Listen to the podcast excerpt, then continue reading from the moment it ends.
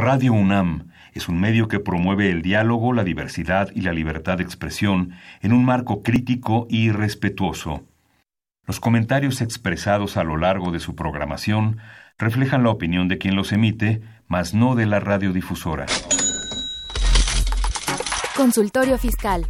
María Concepción González de Chicago dice que hace 12 años Radio. presentó suspensión de actividad. Un programa de Radio UNAM Hay una PTU entonces que se determina. y de la Secretaría de Divulgación y Fomento Editorial de la Facultad de Contaduría y Administración. Si bien es cierto, estamos, hablando- estamos comentando todo lo que tiene que ver con la contabilidad. Tocaremos el tema de las deducciones personales, obviamente, porque no son tan fáciles de aplicar en realidad.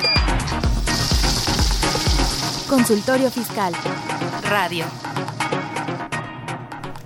Muy buenas tardes, ¿cómo están ustedes? Los saluda Susana Mireles, profesora de la Facultad de Contaduría y Administración de la Universidad Nacional Autónoma de México. Pues le damos la bienvenida a este su programa, Consultorio Fiscal. En esta ocasión, pues ya, ya arrancamos con las series dedicadas a las declaraciones anuales y vamos a iniciar con la parte relativa a las personas morales con fines no lucrativos. Eh, que en principio eh, son no contribuyentes y que parecía que no tienen obligaciones, pues nos equivocamos, tienen y muchas obligaciones y yo creo que es uno de los regímenes más complejos en materia fiscal.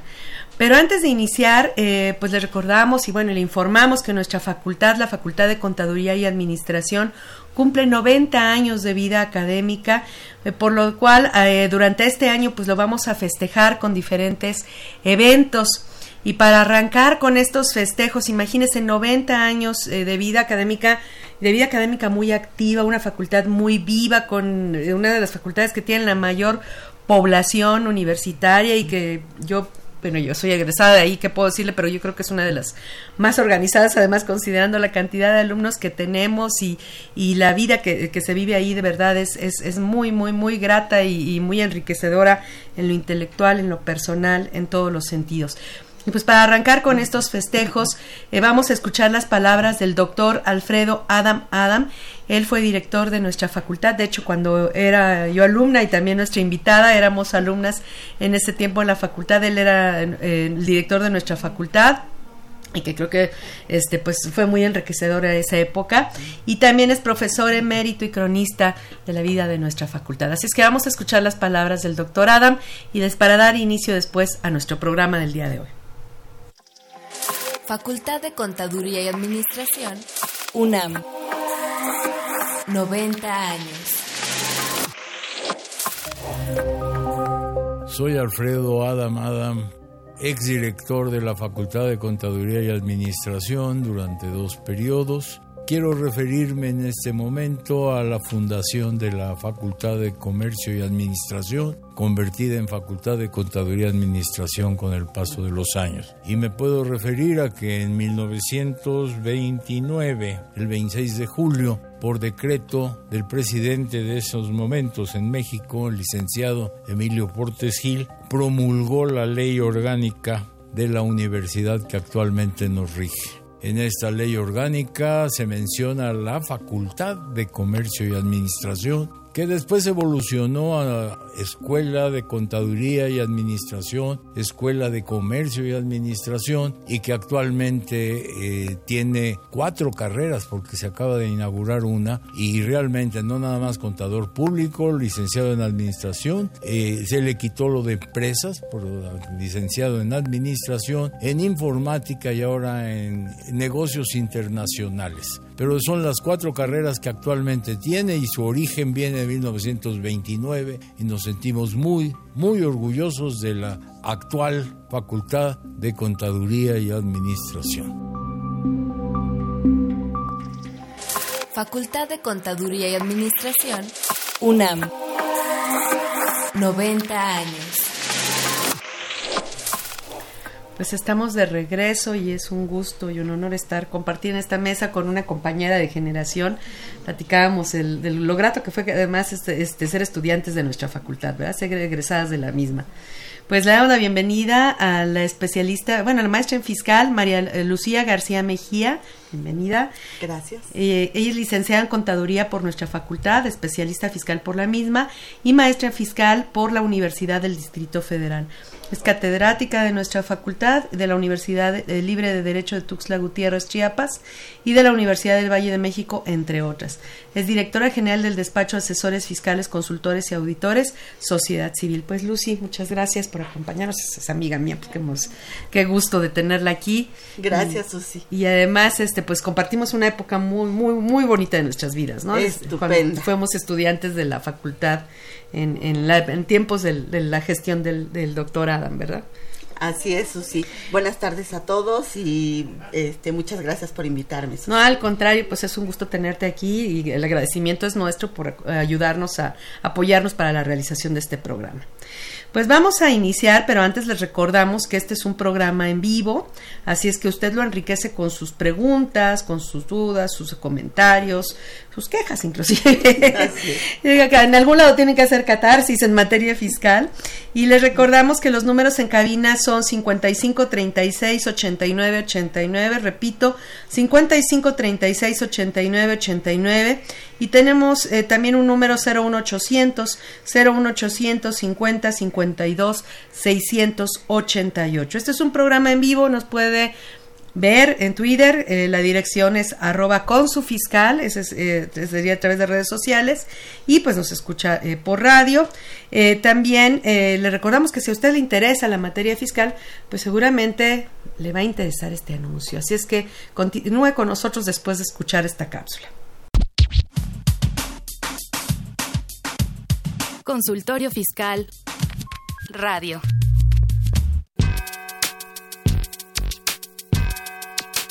¿Los impuestos le causan problemas? ¿Dolor de cabeza? Ay, ¿qué le puedo decir? ¿Problemas de estrés? ¿Malestar estomacal? Ay. ¿No puede dormir?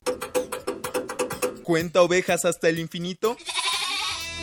Basta de sufrir. Nosotros tenemos la solución. La Facultad de Contaduría y Administración te asesorará en tus obligaciones fiscales, laborales y de seguridad social, tanto de manera personal como vía telefónica. Así es, ya no te preocupes por tu declaración anual. El Departamento de Asesoría Fiscal Gratuita, que se encuentra en la División de Estudios de Posgrado, te ayudarán en lo que necesites. ¡Oh, qué bien! ¿Y qué tengo que hacer? Solo tienes que llamar al 5550 7998. Y no solo te atienden de manera personal o telefónica, también contamos con correo electrónico. Sí, escuchaste bien, correo electrónico. Escribe a consultoriofiscal.fca.unam.mx. Con toda la ayuda que tendrás por parte de asesoría fiscal gratuita, tus malestares se irán al... Ve y escúchanos por Twitter, arroba con su fiscal. Info Fiscal. 31 de enero. La Presidencia de la República da a conocer el decreto por el que se incorpora al régimen obligatorio del Seguro Social que corresponde a las prestaciones en especie de los seguros de enfermedades, maternidad y riesgo de trabajo, a los beneficiarios del programa Jóvenes Construyendo el Futuro y que no cuenten con la misma o similar protección por parte del IMSS o cualquier otra institución de seguridad social. Primero de febrero. La Secretaría de Hacienda y Crédito Público anuncia los porcentajes y los montos del estímulo fiscal, así como las cuotas disminuidas del IEPS aplicables a los combustibles correspondientes al periodo comprendido del 2 al 8 de febrero del presente año. La Secretaría de Hacienda y Crédito Público informa los montos de los estímulos fiscales aplicables a la enajenación de gasolina en la región fronteriza con Estados Unidos de América por el mismo periodo. El Servicio de Administración Tributaria, SAT, notifica a el listado de asunción de contribuyentes que se ubicaron en el supuesto previsto en el artículo 69-B, primer párrafo del Código Fiscal de la Federación. El Servicio de Administración Tributaria, SAT, comunica mediante oficio el listado de contribuyentes que desvirtuaron la presunción de inexistencia de operaciones prevista en el artículo 69-B, primer párrafo del Código Fiscal de la Federación, vigente hasta el 24 de julio de 2018. Info Fiscal.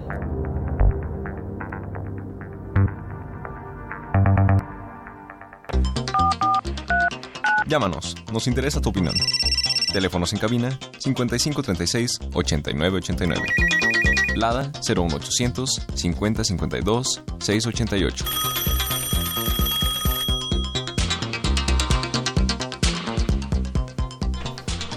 Pues ahora sí ya estamos de regreso. Si te parece, pues vamos a iniciar nuestro tema de hoy, personas morales con fines no lucrativos. ¿Cuál sería la diferencia entre estas personas morales, la particularidad de estas personas morales con fines no lucrativos este, que están en otro título de la ley del impuesto sobre la renta?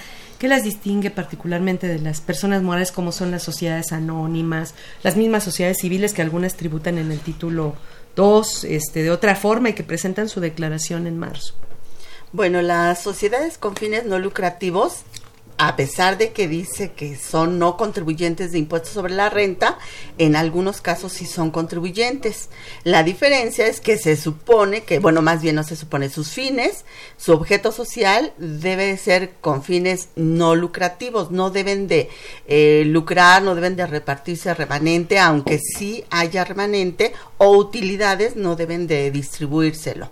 Eh, esa sería una diferencia. Otra, bueno, que las de título 2 generalmente están en la Ley General de Sociedades Mercantiles y las de título tercero, que son los no contribuyentes, están en el Código Civil. Aunque hay algunas sociedades civiles y asociaciones civiles que tributan en el título 2. ¿No? Eh, ¿Cuál sería las que, la diferencia entre las que tributan en título 2 y las que tributan en eh, título tercero? Que título tercero tienen fines económicos y que título 2 tiene fines lucrativos. Por ejemplo, la sociedad civil es un despacho de contadores, de abogados, puede ser eh, sociedad civil, sin embargo, sus fines sí son lucrativos. Ah, económicos. económicos y lucrativos. Pero, por ejemplo, eh, digamos, en título 3 también es una lista específica, ¿no? O sea, hay, hay, si, no, si eres sociedad o asociación civil y no estás en esa lista, pues te vas a título 2, porque tu actividad no está dentro de esa lista. Por ejemplo, las escuelas. Las escuelas pueden ser una asociación civil, puede ser una sociedad civil a lo mejor, y este y si no son si no tienen la autorización para recibir donativos deducibles pues con todo y que se supone que no tienen fines de lucro, se van a título 2, ¿no? Así es, Susi. La lista que mencionas está en el artículo 79 de la ley del impuesto sobre la renta. De hecho, son 26 fracciones de esa lista. De esas 26 fracciones, hay algunas que pueden ser donatarias, que de hecho son siete fracciones. No todas pueden ser donatarias, pero todas ellas son con fines no lucrativos. Ahora, de las siete fracciones que hablo, deben de tener la autorización por parte del SAT de ser donatarias autorizadas.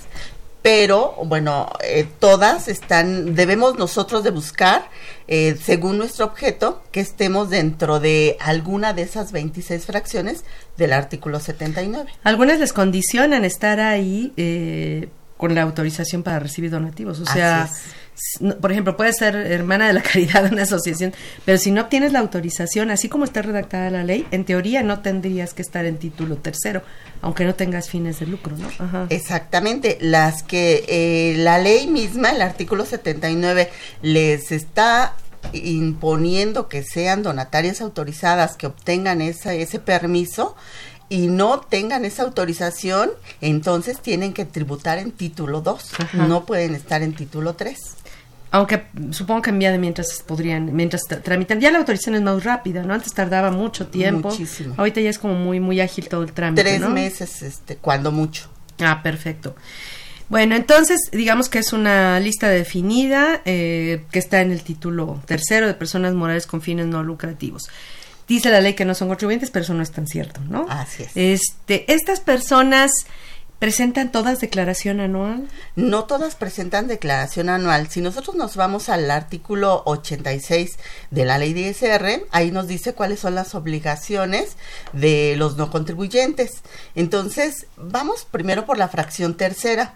En la fracción tercera dice que algunas fracciones hay que ver exactamente bien en qué fracción estamos nosotros, dónde está nuestro objeto, para que eh, sepamos si nosotros estamos dentro de esa fracción tercera, en donde dice que hay que presentar anualmente el remanente distribuible.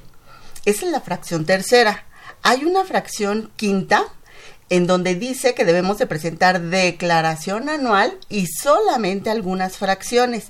De hecho, las fracciones son de la quinta a la 19 y la 25.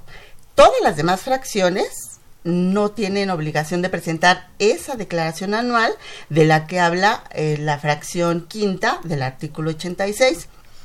Por ejemplo, vamos a decir, comienza el artículo 79 que la fracción primera son sindicatos, cámaras de comercio, este, asociaciones de colegios, etcétera.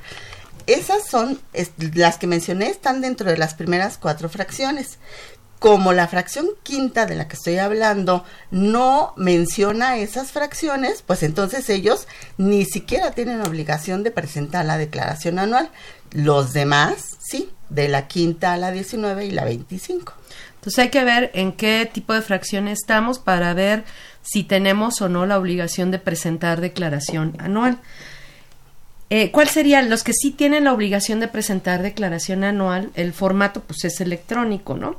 En este caso, eh, ¿qué, ¿qué formato es? Es el formato 21 y la, el plazo de presentación es el 15 de febrero. Sí, porque luego se van con la idea de que todos se van a marzo y no es cierto. Exacto. Si, si la presentas en marzo por equivocación y en caso de que resultara un impuesto a cargo, hay que pagar con actualización, recargos y si te llegó el requerimiento, pues la multa. Exacto. Entonces, primero, no todas tienen la obligación de presentar declaración anual. Las que lo tienen, en principio, es el formato 21. Este, el hecho de que tengan que presentar declaración anual no necesariamente implica que tengan que pagar. Exacto. Porque en principio, la regla general, como arranca diciendo el artículo 79, es que de entrada, en principio, se consideran no contribuyentes del impuesto sobre la renta. Así es, sí. Eh, en principio, cuando tú presentas esta declaración anual, hay que determinar una especie de, de resultado, como una especie de utilidad o pérdida, ¿no? en, teoría. ¿Cuáles son las reglas para determinar qué son ingresos o qué son deducciones para efectos de presentar esta declaración para las que tienen la obligación de hacerlo? Eh, bueno, los ingresos son todo lo que es este, los que obtenga, pero tienen que ser destinados todo lo que obtenga a su objeto social. O sea, ingresos son todos. Deducciones sí deben de tener requisitos fiscales muchas personas piensan que por estar dentro de no contribuyentes, las deducciones no tienen que tener requisitos fiscales, deben de tener requisitos fiscales. Sin embargo, no por ese hecho van a, el que no tengan requisitos fiscales, necesariamente van a tener que pagar. Ahora, en este caso, para determinar cuáles son los requisitos aplicables a las deducciones y a los conceptos de ingresos, ¿qué reglas se toman? Porque eh, efectivamente si uno ve el título tercero de la ley, pues no hay ningún lado, como tal no hay una lista de ingresos o de deducciones autorizadas como si existen para personas físicas o para el resto de las personas morales. ¿Qué reglas de ingresos y deducciones se aplican? Esto va en función de los integrantes, ¿no? Así es, sí. El artículo 79 te dice que precisamente si la mayoría de los integrantes de estas organizaciones son personas morales, entonces debes de seguir las reglas de título 2. De personas morales. De personas normales, de generales. Exacto. Y si la mayoría de los integrantes son personas físicas, entonces hay que seguir las reglas del título cuarto de personas físicas. Entonces, cuando nosotros vemos las deducciones... Y si son, por ejemplo, personas físicas empresarias o de honorarios, tendrían que irse a las reglas de personas físicas eh, con actividades empresariales, ¿no? Exactamente. Pero si no, se van al resto de las reglas de personas físicas. Exactamente, así es, sí. Entonces, eh, te comentaba también que en cuanto a las deducciones, pues entonces tenemos que cumplir los requisitos este que nos marca si son los integrantes que es la generalidad, son personas físicas, entonces tenemos que irnos a los requisitos de las deducciones que marca el artículo 147 y tenemos que ver también los no deducibles del artículo 148. Ajá, solo por excepción cuando fueran personas físicas empresarias o de honorarios se irían al capítulo 2, que son reglas muy parecidas a las de las personas morales del título 2, ¿no? Sí, Susi, son reglas muy parecidas, pero hay algo, o sea, hay que identificar. En actividades, em, no, pero en actividades empresariales respecto a, a, régimen, a personas morales de título 2. Así es, el artículo 27 es muy parecido al 147. O sea, no, no, yo me refiero a personas físicas con actividades empresariales. Ah, ya. Empresarias, con empresarias, ajá, y si tienen, eh, si tienen una, un artículo de deducciones autorizadas, si tienen un artículo de requisitos, y en muchos casos se auxilia de título 2, de personas morales del título 2. Ah, sí, exacto. Cuando la mayoría sí, de los integrantes sean personas físicas empresarias, se irían pues casi casi a las mismas reglas. reglas. de título 2, ¿no? Sí. Y este cuando la mayoría de los integrantes no sean empresarios o no sean de honorarios, se van al, al 147 o al 148. ¿Qué parte que, digo, obviamente podrían decir, bueno, ¿y eso qué para qué sirve, no? O sea, ¿qué, qué efectos tiene? ¿Qué efectos tiene no irse al 27-28 de personas morales y en lugar ir, al lugar de ello irnos al 147 y al 148? Fíjate que sí tiene importancia, por eso es que eh, eh, en la pregunta me estaba confundiendo, ya, ya lo respondimos bien, que personas empresarias, físicas empresarias, tienen sus reglas de deducciones. Eh, pero bueno, en relación con el artículo 27 del título 2 y del 147 del título 4, personas morales y personas físicas respectivamente, eh, sí es importante que identifiquemos quiénes son los integrantes y a qué reglas nos vamos a pegar, porque hay algunas reglas que no están necesariamente en el artículo 147. Eh, por ejemplo, la deducción, o en el 148, por ejemplo, la deducción de salarios, de exentos. Que o sea, los no deducibles, ¿no? 47 y 53, eh, es un ejemplo.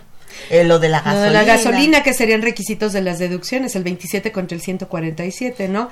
Que no trae de que tengas que pagar con tarjeta la gasolina sin importar el monto, ¿no? Por ejemplo. Exacto, Entonces así ellos podrían pagar hasta en efectivo los combustibles y serían deducibles. Mm, Sí, los eh, personas eh, no contribuyentes de título tercero no tienen ningún problema en Cuando se hacerlo. rijan por el Sí, 147, ¿no? Sí, sus integrantes, la mayoría son personas físicas, no empresarias. Así es. Y sí, y los no deducibles tienen esa gran particularidad, ¿no? Lo que mencionabas del 28 contra el 148. Fíjate que aquí quisiera ah, como que eh, englobar todo. El artículo 79 te dice en su último párrafo, en sus últimos párrafos, que vas a considerar ingreso remanente distribuible, es decir, considerarlo como ingreso y de ahí se va a pagar un impuesto. Eh, cuatro conceptos. Los ingresos omitidos, compras no realizadas e indebidamente registradas, los préstamos a socios, a sus integrantes o a sus familiares en línea recta, o los no deducibles, esos cuatro Que de hecho conceptos. esa parte de los no deducibles viene mal redactada, ¿no? Dice las Sí, erogaciones que no sean deducibles, salvo que dichas circunstancias se deba que no cumplen con el artículo Con tal que habla del comprobante. Dices, eh, que me sale más fácil no tener comprobante que tenerlo y que no reúna requisitos fiscales, está medio mal hecho, ¿no? Pero en la práctica como que la corriente va hacia los no deducibles, que la base del impuesto, por la misma de mala redacción, creo que donde todos coincidiríamos es que donde sí no cabe lugar a duda es que los no deducibles generan base de impuesto para estas personas, ¿no? Exacto. Estoy a- ahorita hablo, voy a poner el ejemplo nada más de personas físicas eh, no empresarias que son los integrantes. Entonces, eh, nosotros tendríamos que irnos de esos cuatro conceptos vamos a desmenuzar un poquito los no deducibles. Los no deducibles son los no deducibles. En este ejemplo que estoy poniendo nos vamos al 148 y lo que diga el 148 de los conceptos que no son deducibles, eso es lo sobre lo que se va a pagar impuesto. Pero eh, ya preguntando un poco mm, a fondo con los síndicos, resulta que eh, cuando dice que van a ser eh, remanente distribuible los no deducibles, excepto si, si no cumplen con el requisito del artículo 147 fracción cuarta, Que es el comprobante. y el 147 fracción cuarta dice que no debe de tener, bueno, en este caso no debe de tener comprobante, es porque si una persona hace un gasto, por ejemplo, compra una impresora, eh, pero si es para el objeto de su asociación y por alguna causa la compró en algún poblado o en ese momento la pagó con efectivo, ese es un gasto pues deducible para ella pues porque tiene la transparencia. El que no tenga el comprobante fiscal no quiere decir que tenga que pagar impuestos sobre eso. Se va a pagar impuestos sobre los no deducibles. Quiere decir esta partecita que nos a los no contribuyentes cu- cuyos integrantes sean personas físicas no empresarias, nos están dando como eh, diciendo, sabes que si tienes transparencia, es, te permito que no tengas comprobantes en todo y no por eso vas a pagar impuesto. Pero tienes que probar de todas formas, poder probar que efectivamente utilizaste el dinero para eso, ¿no? La Ah, transparencia. o sea, a lo mejor no tienes un comprobante con requisitos fiscales, pero tienes que tener un comprobante y poder probar que la máquina está ahí, ¿no? De alguna manera, aunque se gastó el dinero, que no que no este se pueda prestar a la invención en un momento determinado, ¿no? Pero bueno, entonces, donde sí quedamos claros con todo y la mala redacción de esta disposición es que si una persona de estas, en estas condiciones que acabas de, de mencionar, realiza gastos que no sean de- que, en- que encajen en la lista del artículo 148 de la ley, esos gastos no deducibles le van a produ- producir un impuesto sobre la renta. Ajá. Y eh, en esta lista de- del 148, a diferencia del 28, que es, el que es el que normalmente conocemos más, los dos son de no deducibles, pero son dos listas diferentes. Una de las diferencias, como ya mencionabas, es que, por ejemplo, en el caso de los salarios, de los ingresos exentos de los trabajadores, de la aguinaldo exento, prima vacacional exenta, todas las prestaciones exentas que pueden hacer, a diferencia del 28, aquí no viene una disposición que diga que no son deducibles entre un 47 o un 53%. Así es. De, de hecho, aquí no vienen. Si es los integrantes, en, en mi ejemplo, son personas físicas no empresarias, no tendrían ni siquiera que acumular o declararlo como remanente distribuible y sobre eso pagar impuesto, eh, la parte exenta de los trabajadores, porque no viene en el 148. Sin embargo, hay una regla eh, por algunos amparos que se interpusieron, hay una regla específica, una regla miscelánea, en donde dice que los exenta. O sea, como... que- Aunque los condiciona, y eso es lo que ya nos suena grato, ¿no? Que es la regla 3, 10, 14, que les dice que sí, que efectivamente eso, eso no lo van a considerar eh, remanente distribuible, pero dice lo dispuesto en el párrafo anterior será aplicable siempre que las personas morales, fideicomisos y fondos de inversión señaladas lleven en su contabilidad un control de forma detallada, analítica y descriptiva de los pagos por conceptos de remuneración exentos correspondientes a los servicios personales subordinados de sus trabajadores directamente vinculados en el desarrollo de su actividad o autorización correspondiente que es ahí donde ya le están poniendo una regla adicional que no tendría que existir porque con la ley era más que suficiente para decir que no estaban obligados al pago, ¿no? Fíjate que esto fue eh, parte cuando nace la reforma, la nueva ley de 2014. Tuvimos una plática con varias universidades públicas que, que organizó la facultad en la división de estudios de posgrado y muchos ya estaban efectivamente como lo mencionas en el amparo este porque sí como ellos están sujetos a control presupuestal tienen muchos muchas prestaciones exentas en sus contratos eh, de colectivos de trabajo y el, o su contrato de trabajo y el problema es que decían pues de dónde vamos a sacar el dinero para pagar el impuesto sobre la renta pues, eh, a la tasa que del 35% que ahorita vamos a ver si es el 35 o cuánto es esto o la tasa que sea este sobre los las percepciones exentas de los trabajadores va a ser un dineral me ha tocado ver es- este una vez me tocó una, institución pública de este tipo que tenía un problema de varios años que no había podido un crédito fiscal de varios años que no había podido liquidar derivado precisamente de este tema. Cuando tú dices pues si no hay base no hay no hay base del impuesto sobre la renta porque no hay no deducible en este caso porque la lista que se aplica es la del 148 Caso contrario sería que se aplicara la del 28, ¿no? Así es. Eh, que sería cuando los integrantes son personas morales en su mayoría o personas físicas empresarias. Vamos a hacer una pausa y continuamos con este tema. Consultorio Fiscal Radio.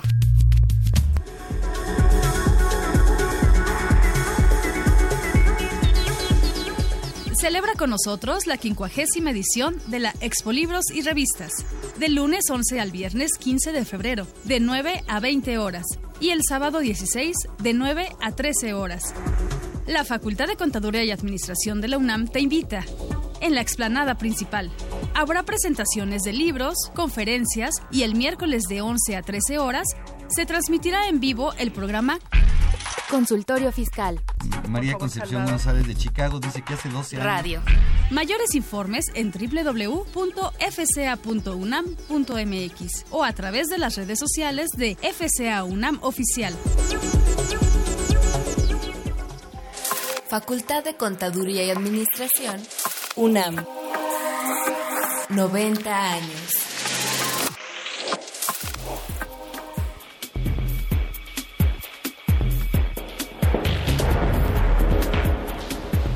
En esta edición, la 707 Consultorio Fiscal, como siempre, aborda interesantes artículos de corte jurídico, laboral, contable, financiero y fiscal.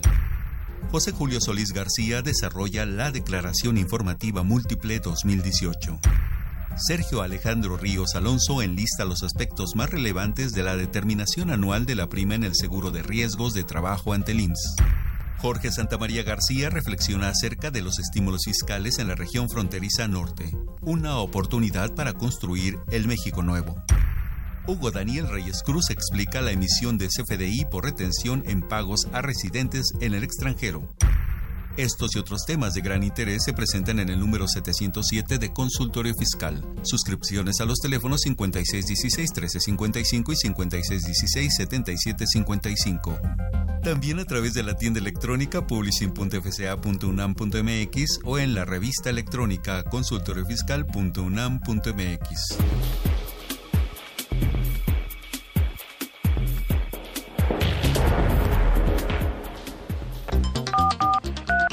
Llámanos, nos interesa tu opinión. Teléfonos en cabina 5536 8989. Lada 01800 5052 688. Tenemos algunas, estamos de vuelta y tenemos algunas preguntas de nuestro público. Francisco Hernández de la Gustavo Amadero. Un empresario puede tener un teléfono fijo con un nombre de persona, un carro con otro nombre y una tarjeta empresarial con otro nombre. ¿A qué se dedicará este empresario? Eso sí, no sé. ¿Estará bien? ¿Existirá evasión fiscal? Bueno, una persona física con actividades empresariales, eh, supongo que a eso se refiere, eh, pues debe tener su RFC, aunque puede utilizar un nombre comercial diferente. Por ejemplo, yo puedo ser transportista, persona física con actividades empresariales, pero a mi negocio le puse el patito veloz y ese es el nombre comercial que yo utilizo. Lo ideal sería tenerlo registrado en, el Instituto Mexicano de Propiedad Industrial para, para, que alguien no me lo vaya a volar, ¿no? El nombre, pero sí puede ser, eh, yo como persona física con un nombre comercial diferente, sí, sí podría darse. Este, obviamente su tarjeta va a venir con ese nombre.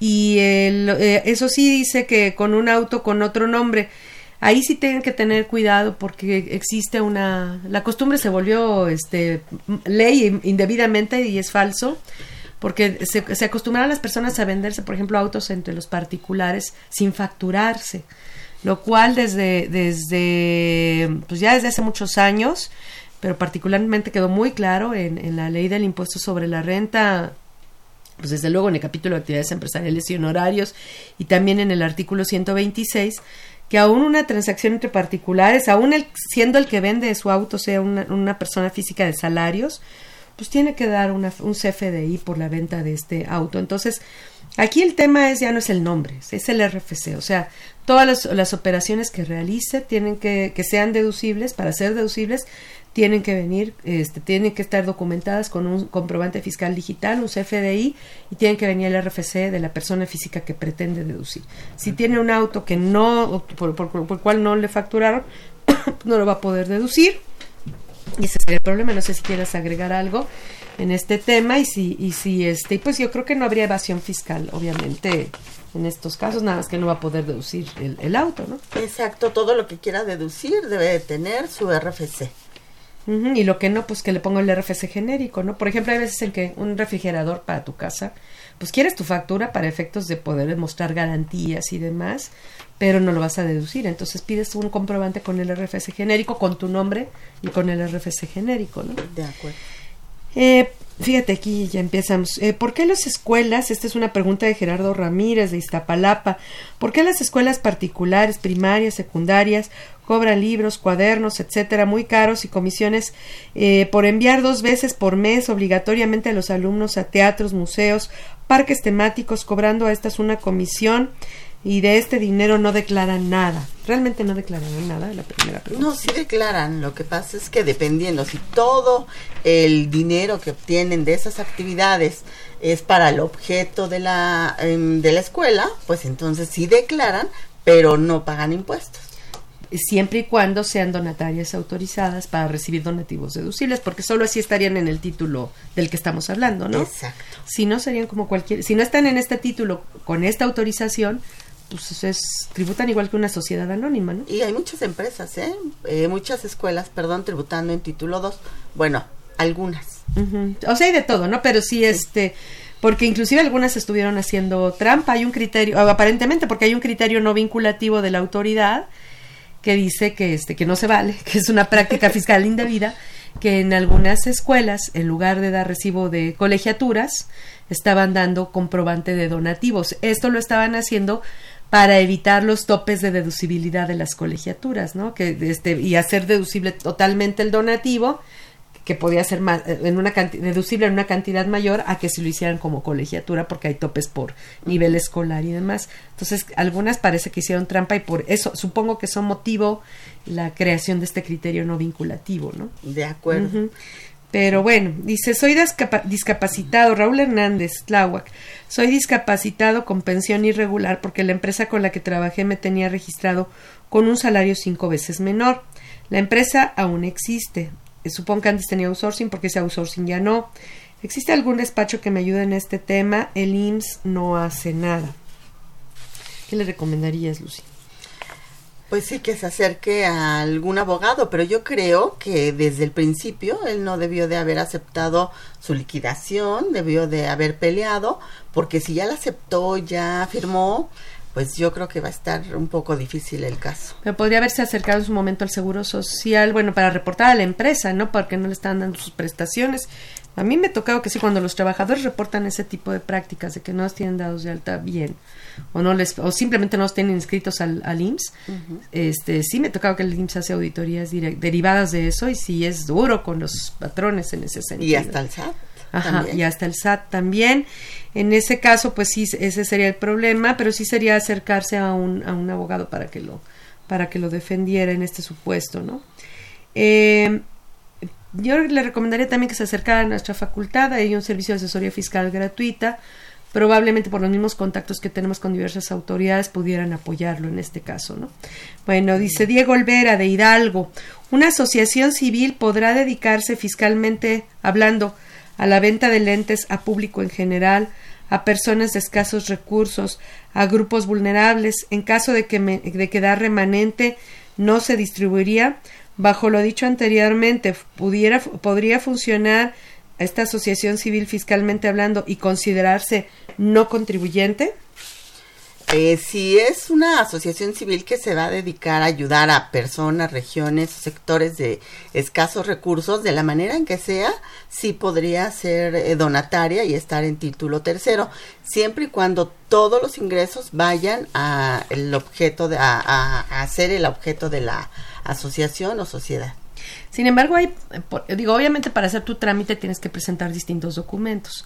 En este caso tienes que, eh, podrías, dependiendo del lugar de que estemos hablando y de la entidad federativa, seguramente tendrías que irte a la Junta de Asistencia Privada, ¿no? Para demostrar que eres una persona que te dedicas a, instituciones de, asistencia, que es una institución de asistencia, ¿no? Esto cae en la fracción sexta del artículo 79. Eh, haciendo tu acta constitutiva y tu objeto social diga que te vas a dedicar a ayudar a personas, sectores o regiones de escasos recursos, aunque sea vendiendo lentes o, alguna otra actividad, eh, yo creo que lo principal es que vayas a Indesol, bueno, eh, a Cedesol, de ahí te van a mandar a Indesol para que eh, tramites tu clave única, que es la CLUNY.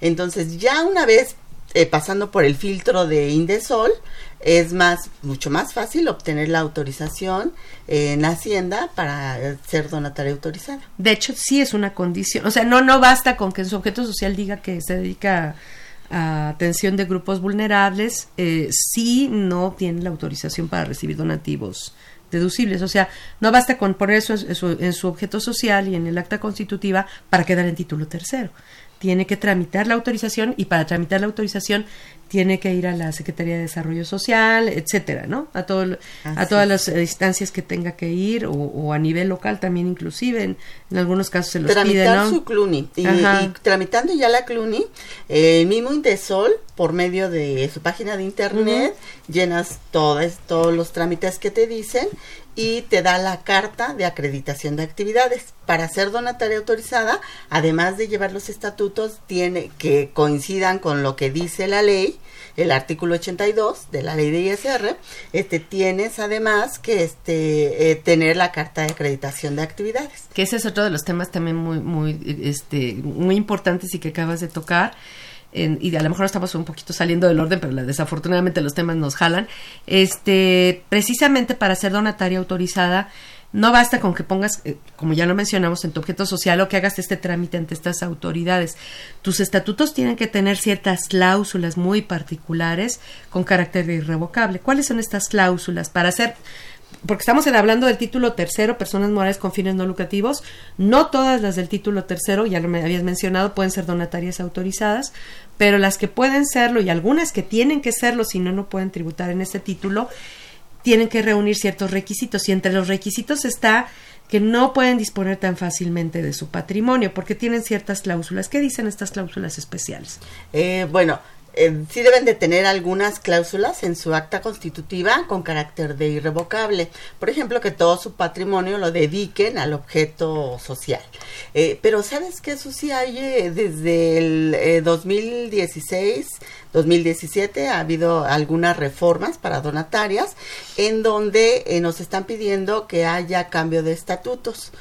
principalmente es por el cambio de residencia. Dice, que al momento de liquidación o cambio de residencia... lo de cambio de residencia antes no estaba, lo de liquidación sí. Eh, sí, ajá. Eh, eh, lo de liquidación es que todo su patrimonio lo destinen a otra, en el momento de la liquidación, perdón, todo su patrimonio lo destinen a otra este, donataria autorizada, en el caso este de donatarias, ¿no? Bueno, y ah, en las reformas precisamente dice, tiene que añadir eso de que en caso de liquidación o cambio de residencia, es la reforma, eh, por esa palabra y bueno, por algunas otras cosas tienen que modificar sus estatutos. De hecho, recuerden que las donatarias que tuvieron ingresos superiores a 2 millones de pesos, desde el año pasado debieron de haber hecho su modificación de estatutos y haberlas enviado al SAT por medio de la página de internet en el área de, en el link de donatarias, ¿no? En este año, las donatarias que tienen ingresos de 1 hasta 2 millones de pesos tienen que reformar sus estatutos. Pregúntenles a sus contadores porque dependiendo del RFC hay plazos para enviar esos estatutos al SAT. En caso de no haber estas modificaciones a estos estatutos, entonces es causa de revocación de la autorización de la donataria. Te quedas fuera y te vas a título 2 y te vas a tributar como cualquier sociedad anónima, así seas una asociación civil, este forzosamente te irías a título 2, a menos que vuelvas a obtener la autorización. Y pero por lo menos te vas a estar un ratito ahí en el limbo, ¿no? Que no vas a saber si estás aquí, allá o acullá, ¿no? Entonces ese es el problema. Y este, entonces hay que o sea, no es tan sencillo, hay que y hay que hacerlo porque si si falseas esta información, pues obviamente ahí sí estarías evadiendo, ¿no? Si si dices que te vas a dedicar a eso y resulta que no cumples, pues entonces ahí te estarías evadiendo, ¿no? Que, que las personas lo pueden, o sea, eh, está bien que se acudan a un contador, está bien que acudan a un abogado, pero la modificación de estatutos, de hecho, está en la página del SAT. Ahí les sugieren cuál debe ser la modificación de estatutos. Entonces ellos mismos pueden estudiar cómo, qué cláusulas de sus estatutos tienen que modificar. Eh, no, no es tan... Hay un modelo de estatutos, hay un modelo de sí, la verdad es que es bastante útil tenerlo. No nada más es cambio de residencia, también es cuando haya perdido eh, este, la autorización de la donación, en seis meses qué es lo que tienen que hacer. Ahí les eh, dicen en ese modelo de estatutos todo lo que hay que hacer y hay que tenerlo en cuenta por que si no se puede revocar la, la autorización pero además sí no nada más eh, por este no cambio de estatuto se puede revocar la autorización de donataria. Estamos hablando ahorita de declaración anual este, de personas morales no contribuyentes.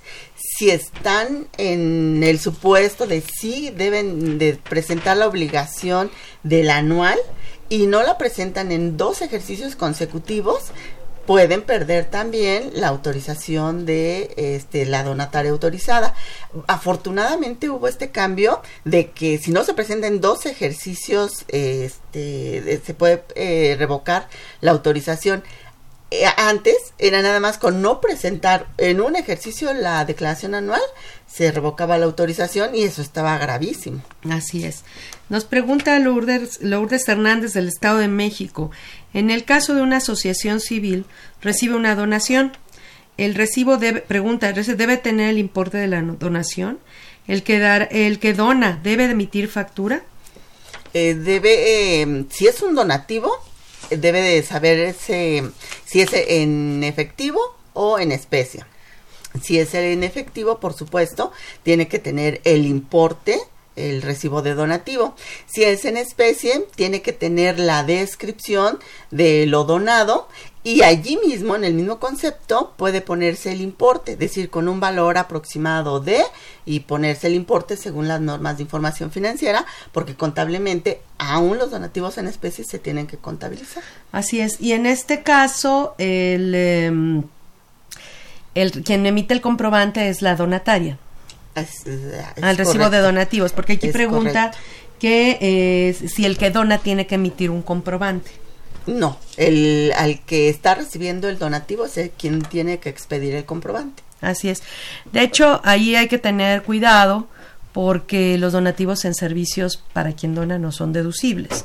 Este, el otro día me preguntaban en eh, una empresa que se dedica al desarrollo de software, este que pues cuando tú compras un programa lo que compras es una licencia de uso.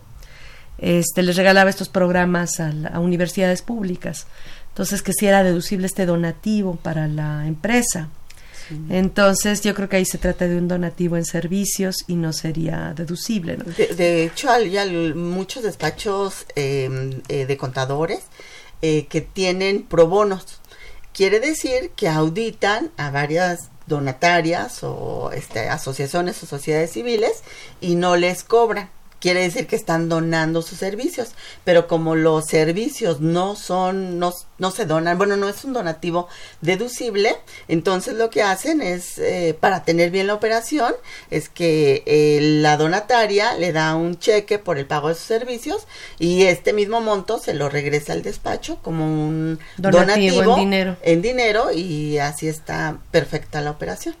Eh, en este caso, el donativo en servicios no es deducible porque no, no encaja en la definición de donativo del Código Civil, ¿no? porque los donativos son de bienes. Ajá. Este, bueno, vamos a escuchar nuestra cápsula Tres minutos de finanzas y después de la misma continuamos con el tema de hoy, personas morales con fines no lucrativos, sus declaraciones anuales. Consultorio Fiscal Radio. Ahora, tres minutos de finanzas con Arturo Morales Castro. Los cambios a la ley del sistema de ahorro para el retiro a 20 años de su existencia. Ante las noticias recurrentes de transformación y cambios en la ley de las AFORES que no había tenido desde hace 20 años de su operación, es necesario resaltar los efectos de las posibles modificaciones, esto en intención de tener la información oportuna para la toma de decisiones. Una de las principales modificaciones es la operación de las AFORES a través de fondos de inversión y una nueva estructura para los portafolios de las inversiones. Hasta hoy, las Afores realizan sus inversiones a través de sociedades de inversión especializadas en fondos para el retiro llamadas CIEFORES, que son las que toman el dinero de los ahorradores y lo invierten en distintos instrumentos de acuerdo a la edad de los ahorradores. CIEFORE 4 para personas de 36 años o menos, CIEFORE 3 para personas entre 37 y 45 años, CIEFORE 2 para personas entre 46 y 59 años y CIEFORE 1 para personas de 60 años o más. Las IEFORES tienen portafolios establecidos de acuerdo a su número para que el ahorro de alguien joven sea invertido en proyectos con mayor riesgo y este disminuye mientras más edad tenga la persona. El objetivo es que mientras menos edad se tenga, más riesgo tenga la inversión y por lo tanto más rendimientos. Y cuanto sea más grande, el rendimiento sea menor, pero la inversión esté más segura. Con la propuesta de modificación a la ley, el uso de los fondos de inversión denominados fondos de inversión especializada en fondos para el retiro o FIEFORE tiene dos objetivos, mayor flexibilidad para que los fondos se inviertan en diferentes instrumentos y una reestructura de los portafolios. Ya no se usaría la estructura por edades denominado Target Risk, sino por el año aproximado de retiro, Target Date. Las AFORES podrán realizar una gestión más dinámica ya que se eliminarán las cuatro CIEFORES básicas clasificadas en base a la edad de los trabajadores y de esta forma las AFORES podrán invertir el dinero de los trabajadores en un solo fondo de inversión durante toda su vida. El resultado podrá ser una estrategia de inversión mucho más dinámica. Aunque se dice que el nuevo modelo será más eficiente, también se cuenta con mayor exposición al riesgo. Esto porque los fondos de inversión no cuentan con las mismas regulaciones sobre inversión que las AFORES. En ese sentido, existe la posibilidad de que los rendimientos sobre el capital sean más volátiles, permitiendo que para algunos sean mayores, pero para otros puede significar un mayor riesgo de obtener pérdidas. El punto a favor en este sentido es que se obligará al mexicano a tener más conciencia sobre las decisiones financieras que toma, es decir, tendrá que investigar más sobre los instrumentos financieros en los cuales su ahorro estará colocado, lo que finalmente se traduce como una oportunidad de fomentar y difundir aún más la cultura financiera. Tres minutos de finanzas con Arturo Morales Castro.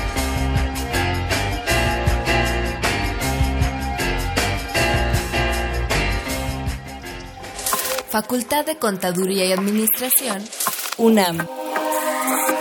90 años. Llámanos, nos interesa tu opinión. Teléfonos en cabina 5536 8989. Lada 01800 5052 688.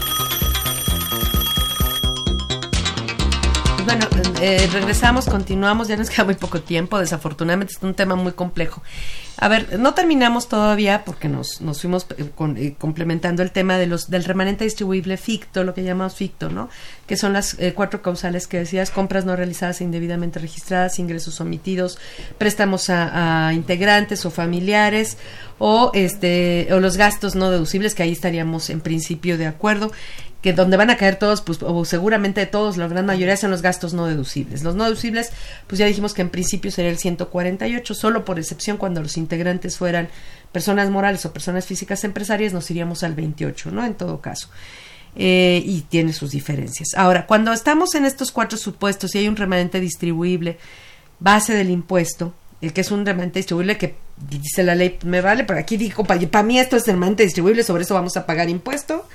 Y entonces, este, cuando estamos en este supuesto, ¿cuánto se paga de impuesto? En estos cuatro supuestos. Dice la ley que el, la tasa máxima que excede del porcentaje del arti- de este eh, En la tarifa de de la personas tarifa de personas físicas que es el 35%. Porque hay quien, hay quien ubica la- el gasto o la base, digamos, y le aplica, la- la- ven qué renglón está y le aplican la tasa de ese renglón. Yo tampoco estaría de acuerdo. Yo creo que siempre es 35%, ¿no? Siempre es el 35%. Curiosamente, Susi, en el formato no te aplica el 35%.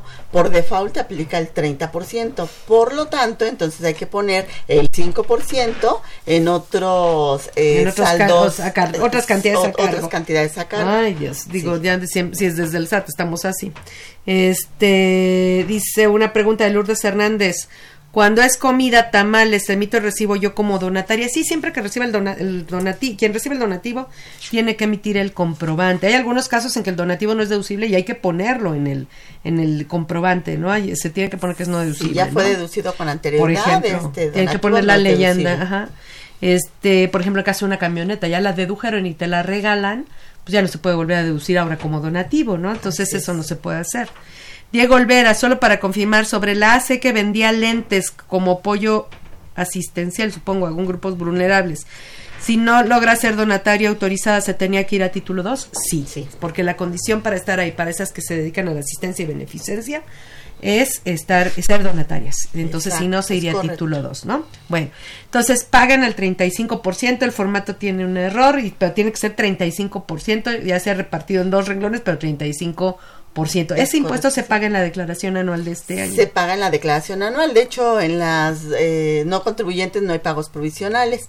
Es hasta la declaración anual, a más tardar el 15 de febrero. Ahora, eh, si se presenta a tiempo, pues hay que pagar recargos y demás.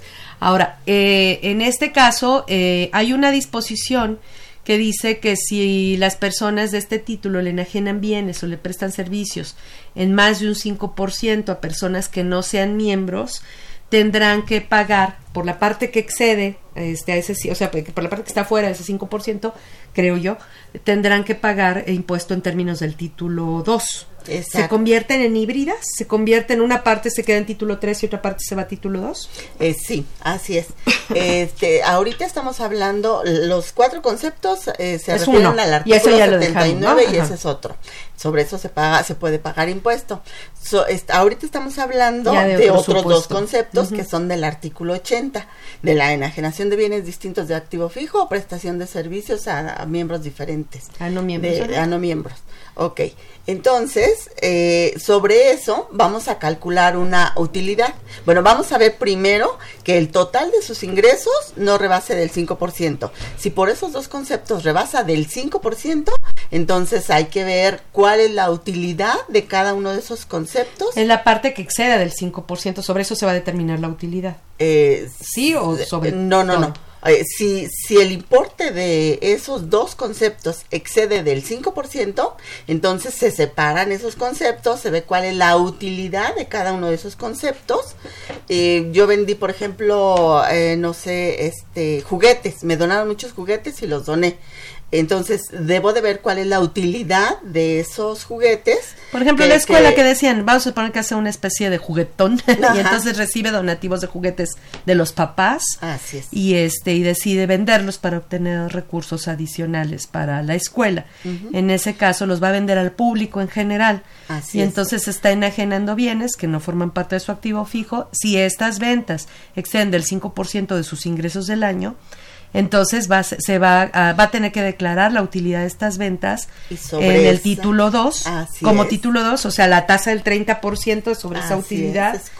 Y, y lo demás se va, los otros ingresos que, nos, que son, con, son sus ingresos normales, que no tienen que ver con esta actividad, pues esos serían sin estar sujetos al pago del impuesto como ingresos del título tercero por ser en principio no contribuyente, ¿no? Eso es correcto, Susi. De hecho, aunque sea declarado el 30% de impuesto sobre la renta conforme a título 2, todo se declara en el mismo formato. Es lo que te iba a preguntar, ¿es el mismo formato 21? Es el mismo formato y hay un anexo en el que dice que son actividades distintas de las ordinarias. Entonces. Y las, pero esto es para, digamos, para las personas morales con fines no lucrativos en general.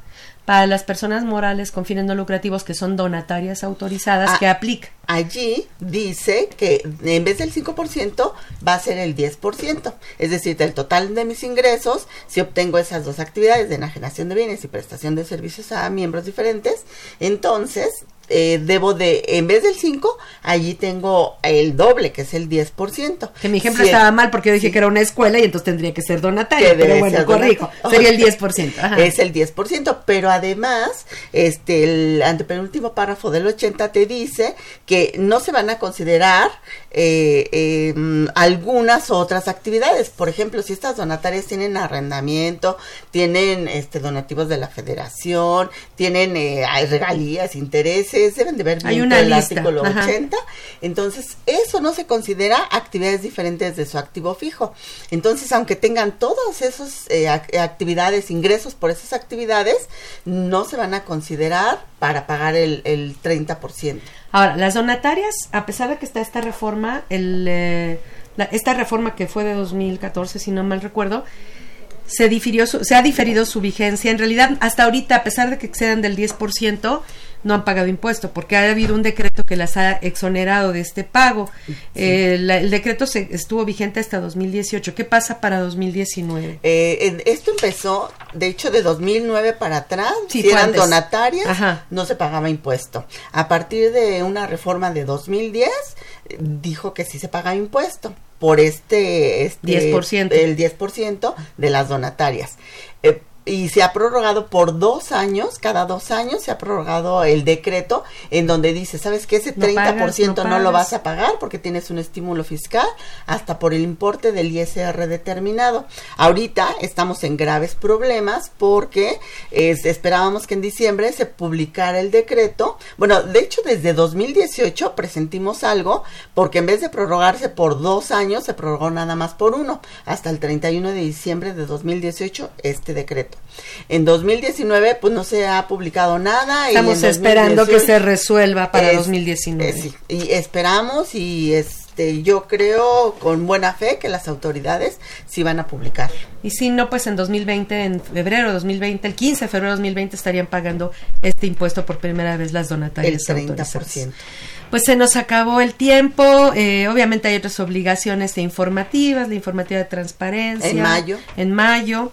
Los estatutos que de dijimos. de septiembre. También. También en mayo. Pues bueno, pero pues bueno, pues te agradecemos mucho que nos hayas apoyado para este programa. La verdad es que es un tema muy complejo con muchas particularidades. Gracias. Y este, pues solo una experta como tú.